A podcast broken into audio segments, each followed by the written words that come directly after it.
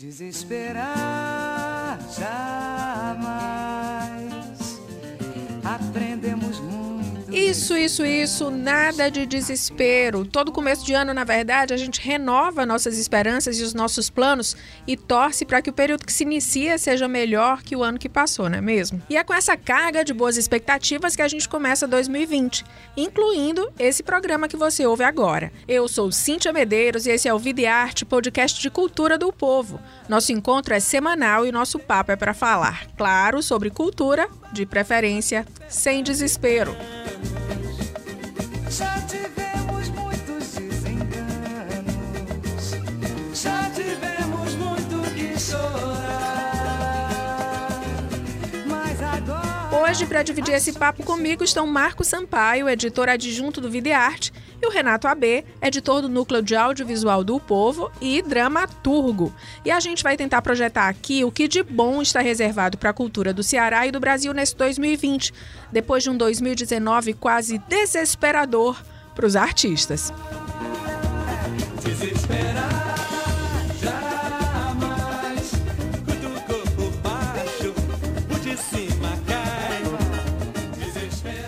Marcos, Renato, bem-vindos a esse nosso primeiro programa. Muito obrigado, um prazer estar aqui nessa estreia luxuosíssima ao lado de vocês dois. Bom, gente, a proposta desse primeiro programa é olhar para esse ano que está começando e pensar.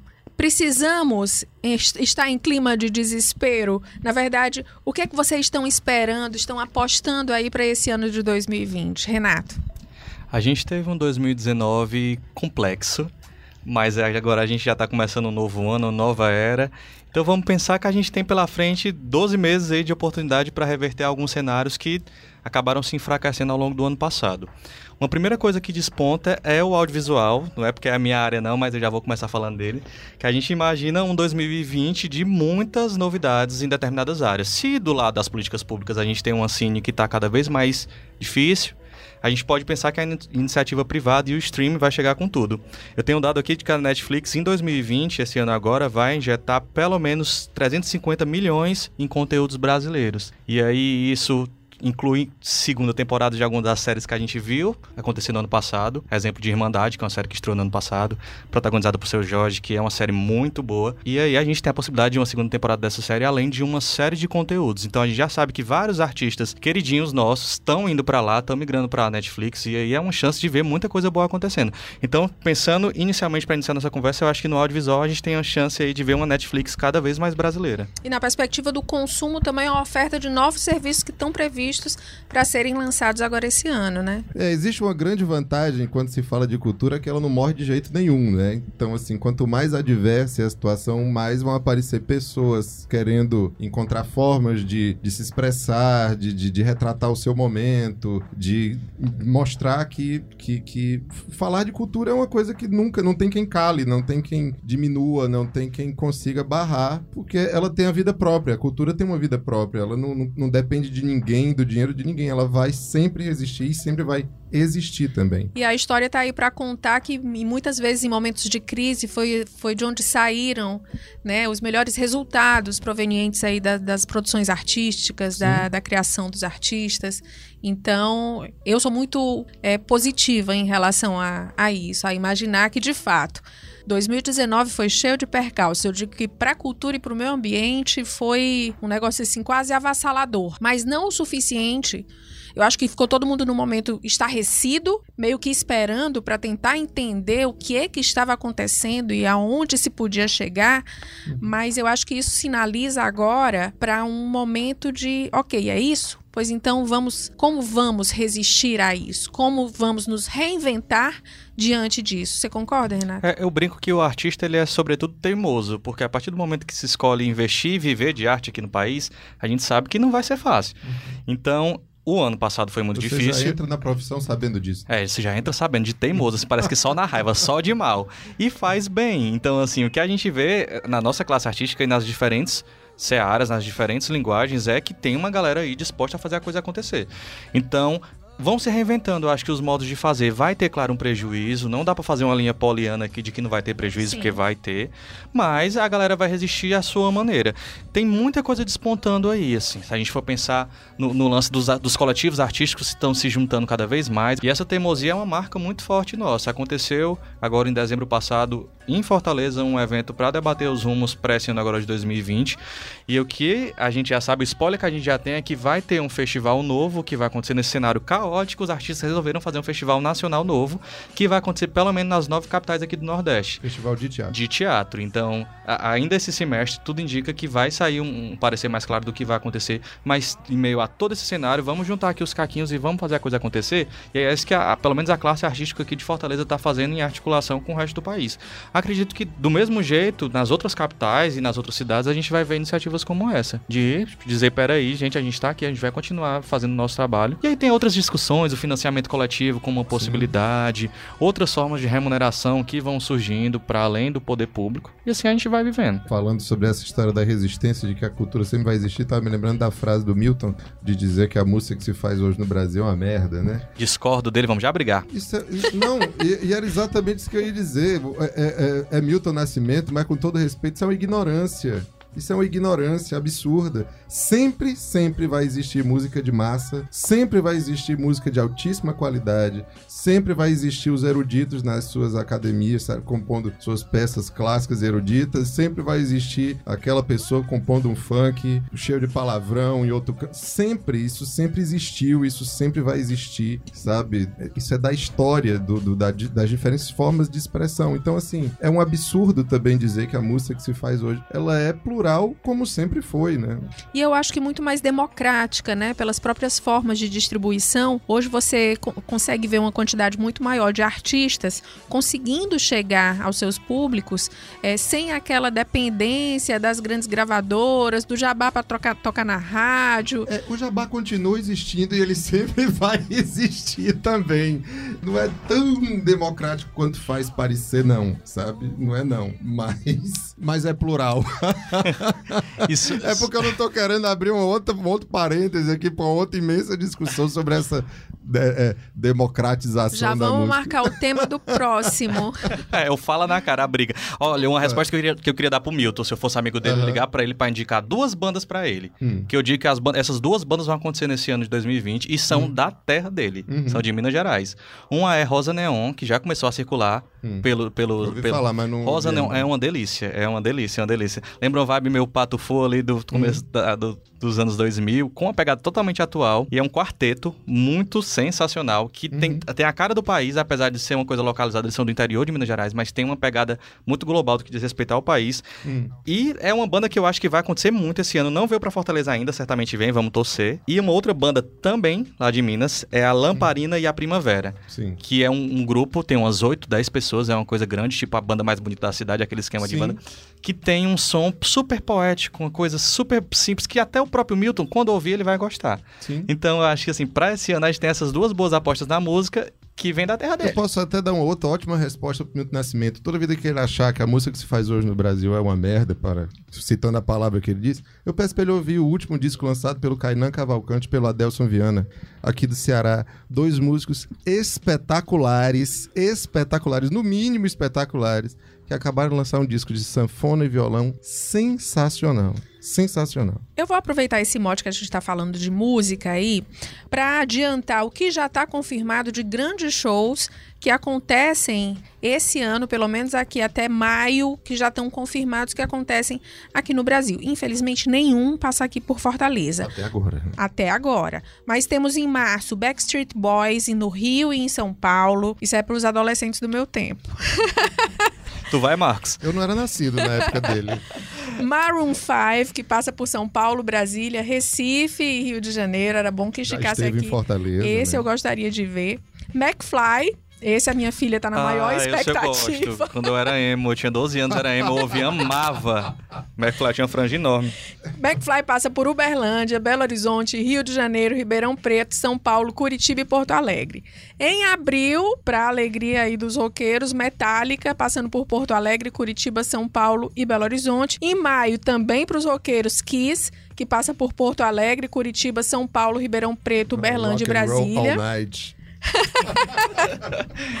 É, e aí também em maio a Billie Eilish, que é a cantora que é a nova sensação do pop alternativo. Você não tem nem 18 anos e tá levando tudo que é prêmio que existe nesse mundo. É, e aí, infelizmente, Rio e São Paulo é o que tá Cara, previsto. velha guarda, só me manifestei no Kiss, né? Se entregando, né? Todos os shows, na verdade, internacionais, nenhum passando por aqui. E aí, Marcos, assim, qual turnê dos artistas nacionais que você fica aí na torcida para que cheguem aqui em Fortaleza nesse ano? É, por hora, por hora eu tô, como você lembrou aí, dessa turnê nova da Maria Bethânia, né? Que ela tá fazendo esses claros breus e tá sendo super falado. Que já teve em Recife, aqui Sim, pertinho. ela vai acabar vindo, ela vai vir. É, sem dúvida, eu não tenho dúvida, não. Ela acabou de lançar um disco há muito pouco tempo também, falando do, que são, são em homenagem à Mangueira, né? Mas ela também tá com essa turnê da, da- da- dos Claros Breus, que diz que é um disco muito bonito, é um trabalho muito bonito, perdão. Remete muito aos primeiros trabalhos dela, que era uma coisa mais crua, mais pesada, assim, não- em termos sonoros, assim, mais, enfim, mais soturno. E eu tô muito curioso pra ver esse trabalho. Eu ainda não vi nada dele, nada. Mas tô bem cu- curioso, certamente. E você, Renato? Tem um que eu já sei que vem, que eu acho que a população LGBTQI+, já tá ensandecida esperando, que ela não veio ainda com o show grande dela, que é a Glória Groove, que tá acontecendo nacionalmente e na América Latina já, e ainda não tinha vindo pra cá. Ela veio, ela veio pra cá em janeiro de 2017, mas era uma coisa pequena ali de boate, agora ela vem pra um show grande no Armazém, dia 16 de maio, eu já sei a data, porque pôs muito fã, e é uma, é uma cantora que eu acho que esse ano ela vai acontecer bastante. Ela tá no outro extremo, talvez, aí da Betânia, mas Sem dúvida. no momento, a- a- no momento que, a Glória, que a Glória quiser fazer MPB, ela vai fazer bem feito também, porque a Mas bicha a se música é garante. plural, É sempre plural. vai ter lugar pra todo mundo. Gente, aproveitando que a gente tá falando ainda de música, é, a gente pediu pra cantora Lídia Maria, cearense, linda, talentosíssima, mandar, já que ela não podia estar aqui com a gente, mandar um áudio falando das expectativas dela pra esse ano de 2020. Vamos ver o que, que ela diz. Olá, aqui é Lídia Maria, cantora e compositora. Em 2020, eu desejo caminhar na contramão do tempo. É, enquanto a tecnologia pede para a gente acelerar, eu quero ir mais devagar, sabe? Enquanto muitos políticos querem retroceder, eu quero, através da arte, poder contribuir para que a gente possa ter mais acesso à dignidade, à diversidade, à natureza. Recentemente eu lancei o álbum Viva e eu quero experimentar tudo que essa palavra traz, toda a força que ela tem e quero convocar o público a experimentar, a viver junto comigo. Essa foi a Lídia Maria falando da- das expectativas dela pra 2020. Eu tenho muita certeza de que ela vai conseguir muito disso que ela tá planejando, porque a Lídia Maria é muito batalhadora pelo próprio trabalho, assim, ela, ela corre muito atrás e consegue fazer shows e fazer lançamentos e consegue fazer muito, muita, muitas conexões com outras pessoas aqui da música. Ela fez dois, um, show, na verdade, no, no Cine Teatro São Luís pro lançamento desse projeto Viva dela. Infelizmente eu não pude porque eu estava de plantão no dia, mas Olha aí. vi fotos e vi assim do quanto ela conseguiu articular um público, articular uma turma. Cantou com Fausto Nilo, que é uma paixão da minha vida. Tava lá com ela cantando junto, ou seja, tenho uma profunda admiração por ela como profissional e, e torço muito para que ela consiga botar para frente esses planos delas todos para 2020 e 2021 e 2022 e adiante. Posso falar só mais uma coisinha de música, senão não sou eu mesmo. Se você é- falar, eu posso falar mais um. Você já também. sabe de que eu vou falar? Luísa Nobel, 2020. 2020, a Luísa, que agora acabou de passar pelo laboratório do Porto Iracema, Sim. chega com um disco e já chega aclamada, porque muita, Excelente tem uma, cantora. uma música, tem, tem o quê? Pelo menos três ou quatro composições dela, que, ou que ela canta, que tá na, na boca do povo já. A California Neve é uma que todo mundo Uhum. já gosta, ela canta no show, a galera já sabe cantar. E tem também Marmota de Getúlio Abelha, que finalmente vai vai chegar às nossas mãos, aos nossos corações, que é uma outra aposta, que eu acho que nacionalmente ele vai acontecer ainda mais ao longo desse ano. Bacana. Na verdade, Getúlio Abelha foi uma aposta do Videarte já. E assim, acho que a gente mirou bem nesse menino. Cintia Ele- Medeiros, a gente tem um ótimo histórico, porque a primeira capa de Pablo Vittar foi onde? No Vida e Arte. Ela não tinha nem disco, abril de 2016 e estávamos falando de Pablo Vittar. Primeira capa de Jonathan Doll foi também no Videarte. Hoje ele é super grato ao caderno e super querido. Mora em São Paulo e fazendo show e fazendo teatro. E também é um cara super talentoso. Getúlio Abelha, como nós falávamos, Daniel Peixoto também teve uma presença muito, muito forte no Videarte, né? E hoje também morando fora, mas sempre olhando pra cá. Acho que Selvagens à Procura de Lei. Selvagem, Selvagem no primeiro disco, a gente já tava lá noticiando. É. Projeto Rivera foi outro que aconteceu aqui de cara. Então, É. assim, a gente tem muita coisa para É, falar. na verdade, a gente, o, o, o Milton Nascimento precisa assinar o povo Vamos e começar a ler o Vida e Arte pra ele provar que o Ceará, só pelo Ceará, a música do Brasil vai muito bem, viu? Vamos dar uma assinatura para ele, por Vamos, favor. vamos criar a hashtag assina, assina o povo, Assina, Milton. Gente, agora eu vou falar de cinema. Bora. E vou começar, assim como falei da música, das grandes estreias que estão previstas aí para esse ano. Temos aí Frozen, agora já em janeiro, uma expectativa danada entre as princesas maníacas. Mulher Maravilha, Viúva Negra, o live action da Mulan, Avatar 2, esse eu queria muito assistir porque eu gosto muito do primeiro filme. É, Bond 25, novo filme do James Bond. Minions 2 e Um Lugar Silencioso 2, que foi um filme, assim, dos filmes de, de suspense, de terror que eu assisti mais recentemente. Foi um dos que mais mexeram comigo. Até hoje eu fico meio cismada, assim. Eu tô chocada que vai sair o Avatar 2. Eu já não tinha mais esperanças de existir Avatar, porque faz muito tempo, né? Faz desde, muito tempo. desde o E primeiro se filme. quando ele. Eu não lembro o ano em que ele foi lançado originalmente, eh, 2009. Por aí.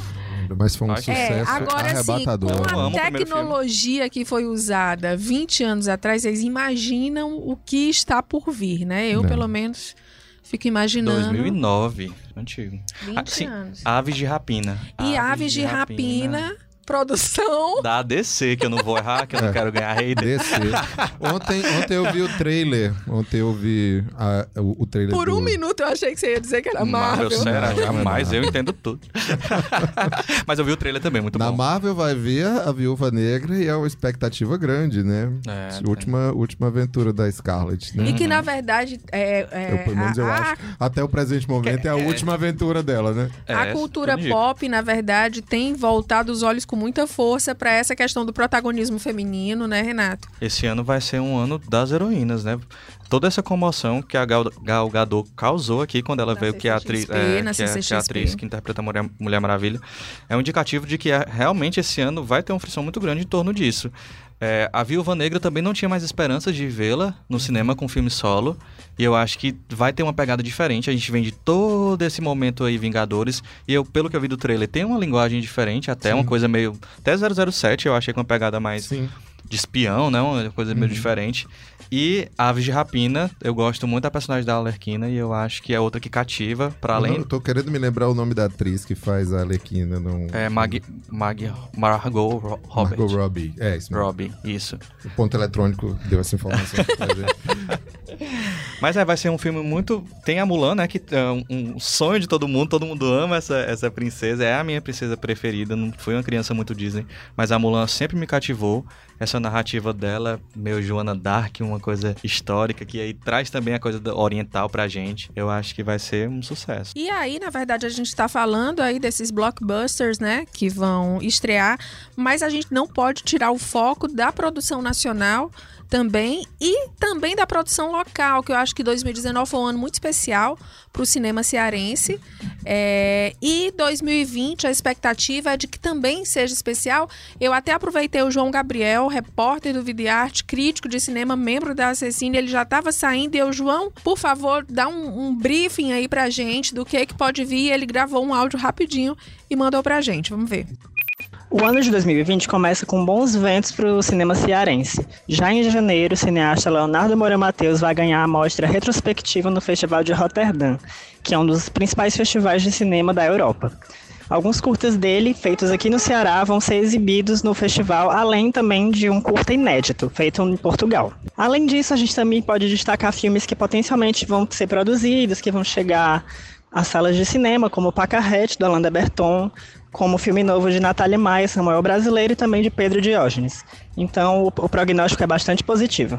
Bom, e o João foi bem sucinto aí, porque realmente ele estava apressado, mas é, eu acho que é, atirar pela estreia aí de Pacarrete no circuito comercial e pelo resultado que Pacarrete teve no Festival de Gramado, onde foi aclamado no ano passado, e a recepção que a gente viu da passagem do filme pelos festivais, a expectativa é muito boa e acho que fruto muito importante do trabalho que o Alan tem feito no, no cinema, acho que não só restrito aqui ao Ceará, mas também olhando para fora, né? É, eu tava vendo agora em dezembro que o, o Alan Deberton postou no Instagram a galera amando na China o filme, que ele circulou pela, pelo Oriente com, com o filme. E eu fiquei imaginando se ele fez sucesso lá, como é que o público daqui vai reagir. Então, ainda não vi Pacarrete, estou na expectativa. Assim, eu me emocionei com um trailer, com os primeiros 30 segundos de trailer, lá tava eu chorando. Marcela Cartacho, aquele fenômeno do, do, nosso cinema.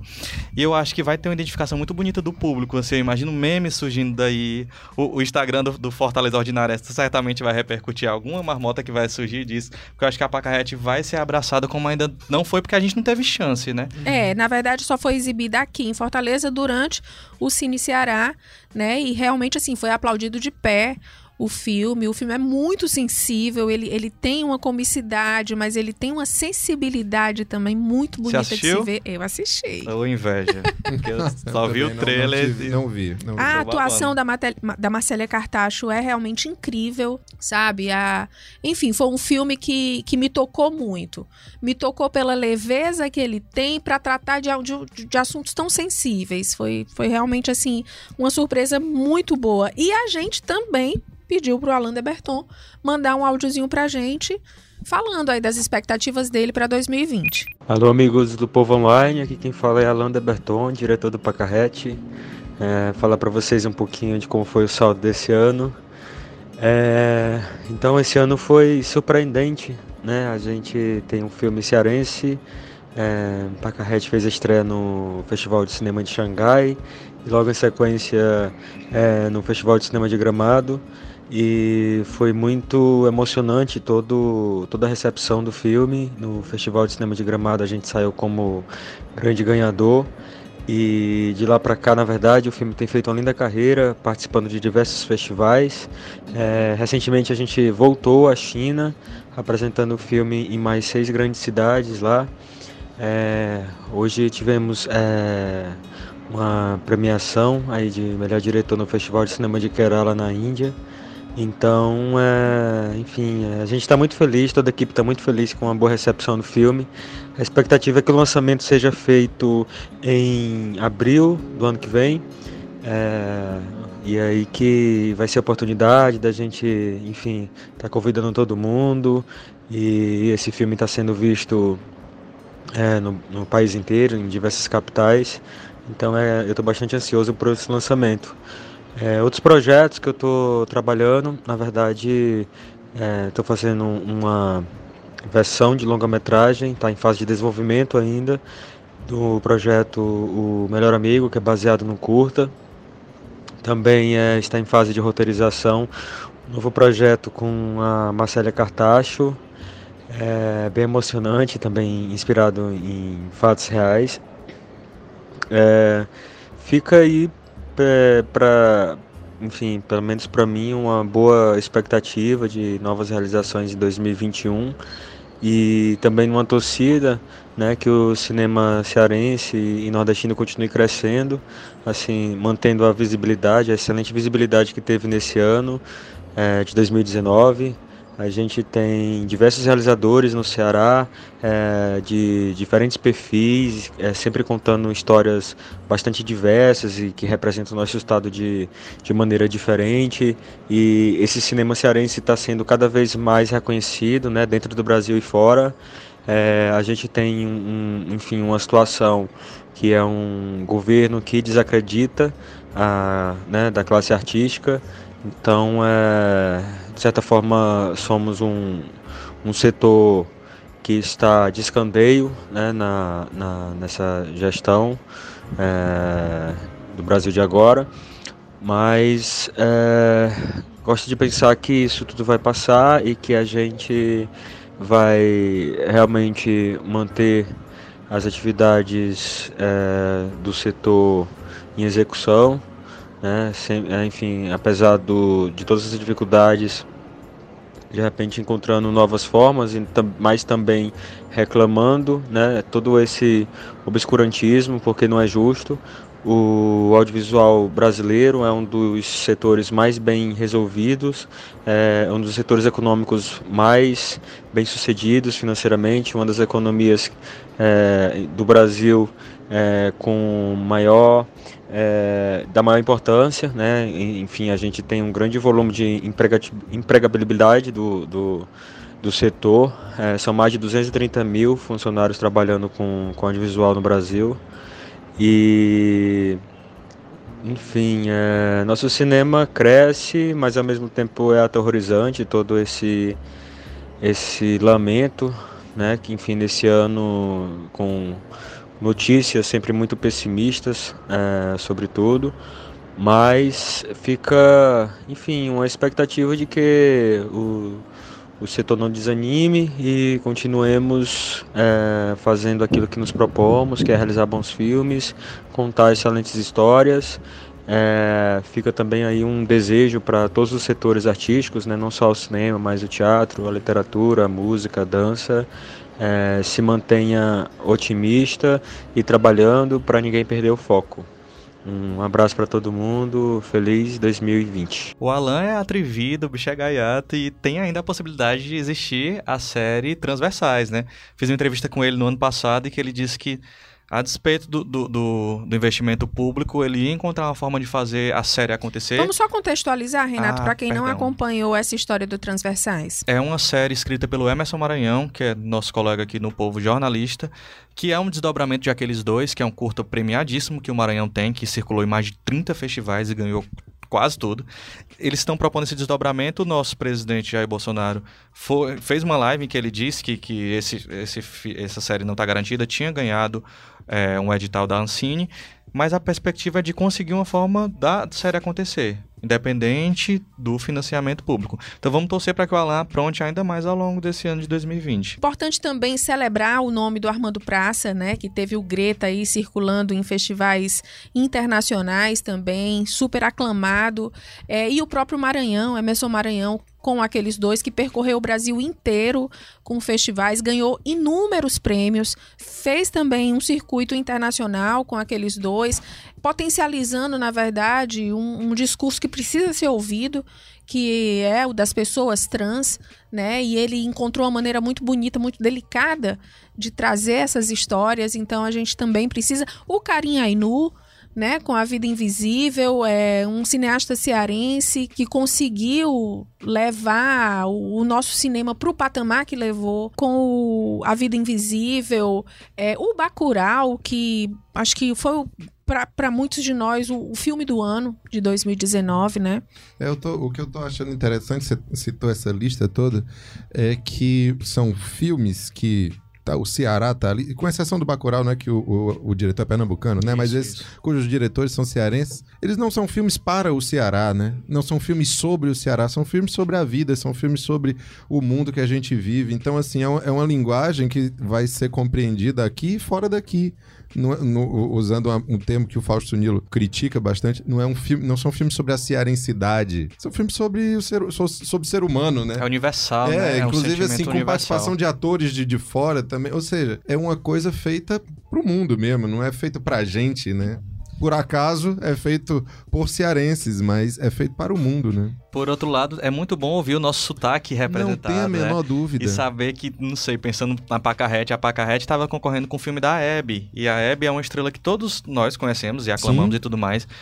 E ela por uma grande destaque, atriz, né? É, interpretada por uma grande Beltrão. atriz, que é a Andrea Beltrão, Sim. muito e... querida também do público. Sim. E ainda assim essa história conseguiu espaço, conseguiu ganhar o Festival de Gramado da História da Pacarrete. Sim. Então, não desmerecendo a Hebe jamais, De mas forma imaginando que a gente está abrindo os olhos para outras histórias, Sim. outras narrativas, assim.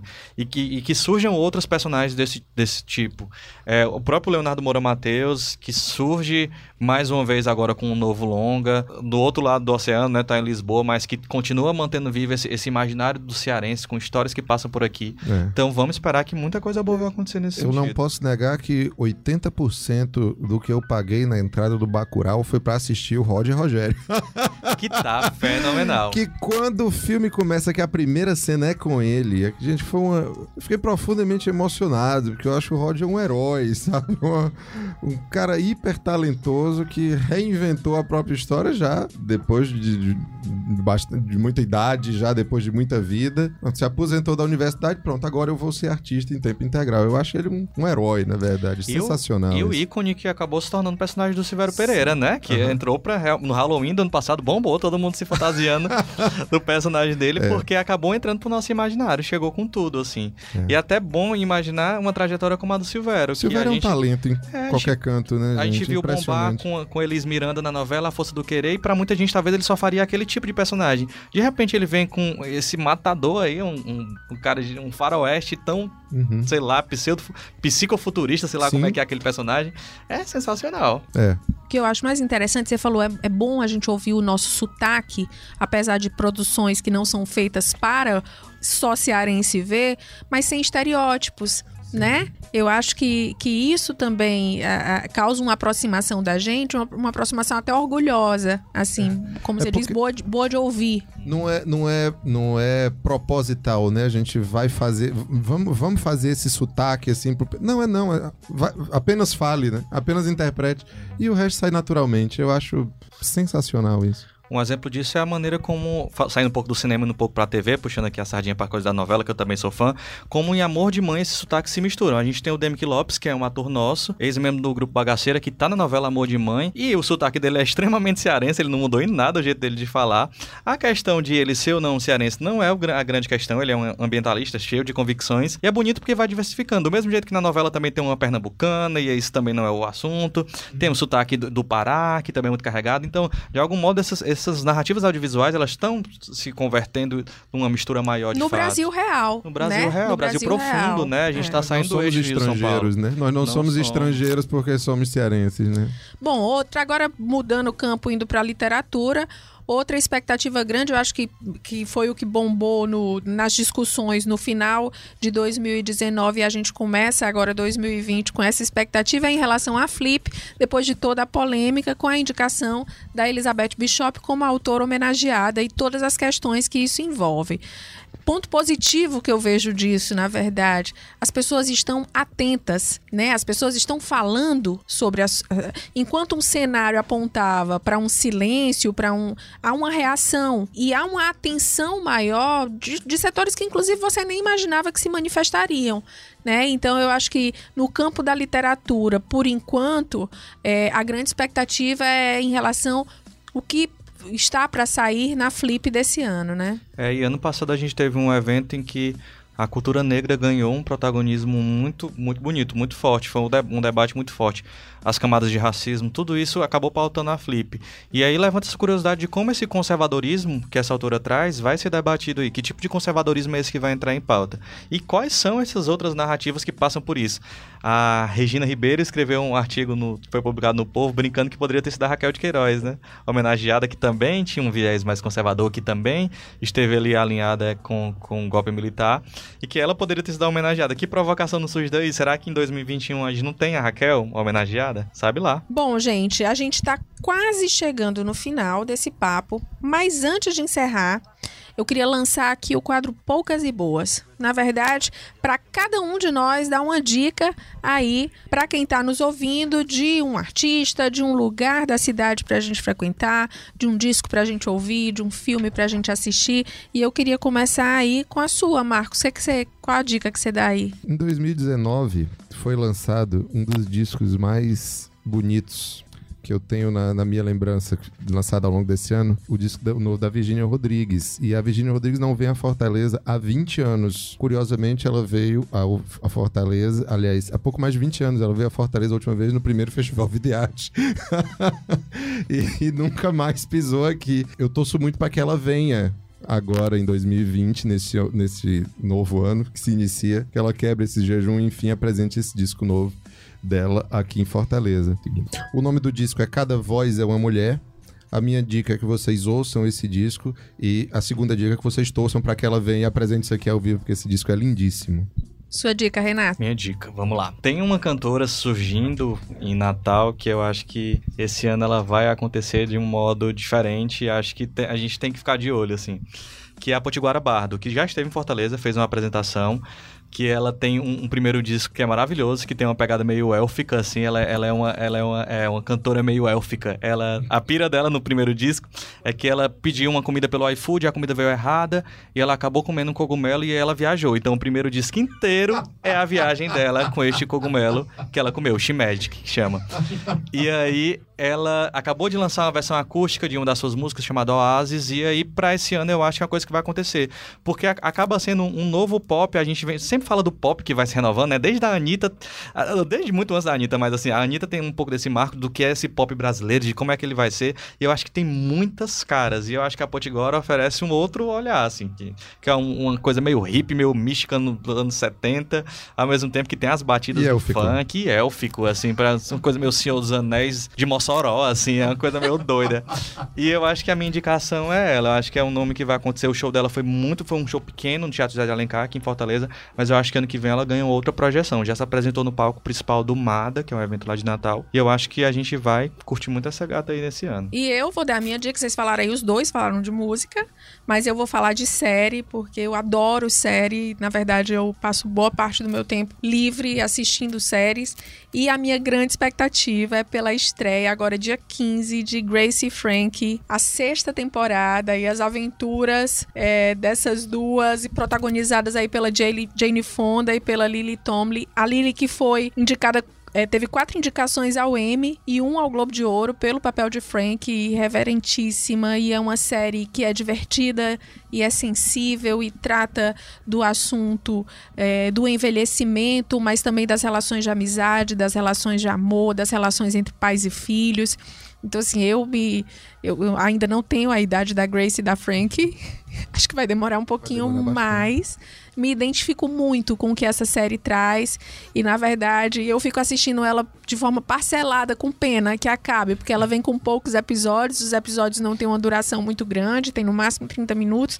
E eu assisto 15, aí guardo os outros 15 para assistir depois, porque realmente eu fico com pena quando acaba. E ainda bem que essa espera vai acabar agora em Com mais janeiro. uma temporada. Com mais uma temporada. Me dá uma dica plus, por favor, porque eu esqueci de dizer que eu acabei falando da música também, fiquei, olha, eu poderia ter falado do teatro, que é uma estreia que a gente vai ter esse ano, que é Onde Estavam as Travestis durante, a- durante a Ditadura, que é um projeto que nasce aqui em Fortaleza, que é da Helena Vieira e da Nicole Lessa, com o Tavares Neto envolvido, que trata de um assunto que foi invisibilizado, né? A gente imaginar onde estavam a- as, as travestis, as pessoas trans durante a ditadura militar, e essa provocação, esse projeto já está em andamento e a estreia agora esse ano, eu acho que é uma dica, é algo pra gente ficar de olho. Bom, já que eu dei uma dica plus pro Renato, você quer uma plus, Marcos? Ou você tá satisfeito com a que você deu?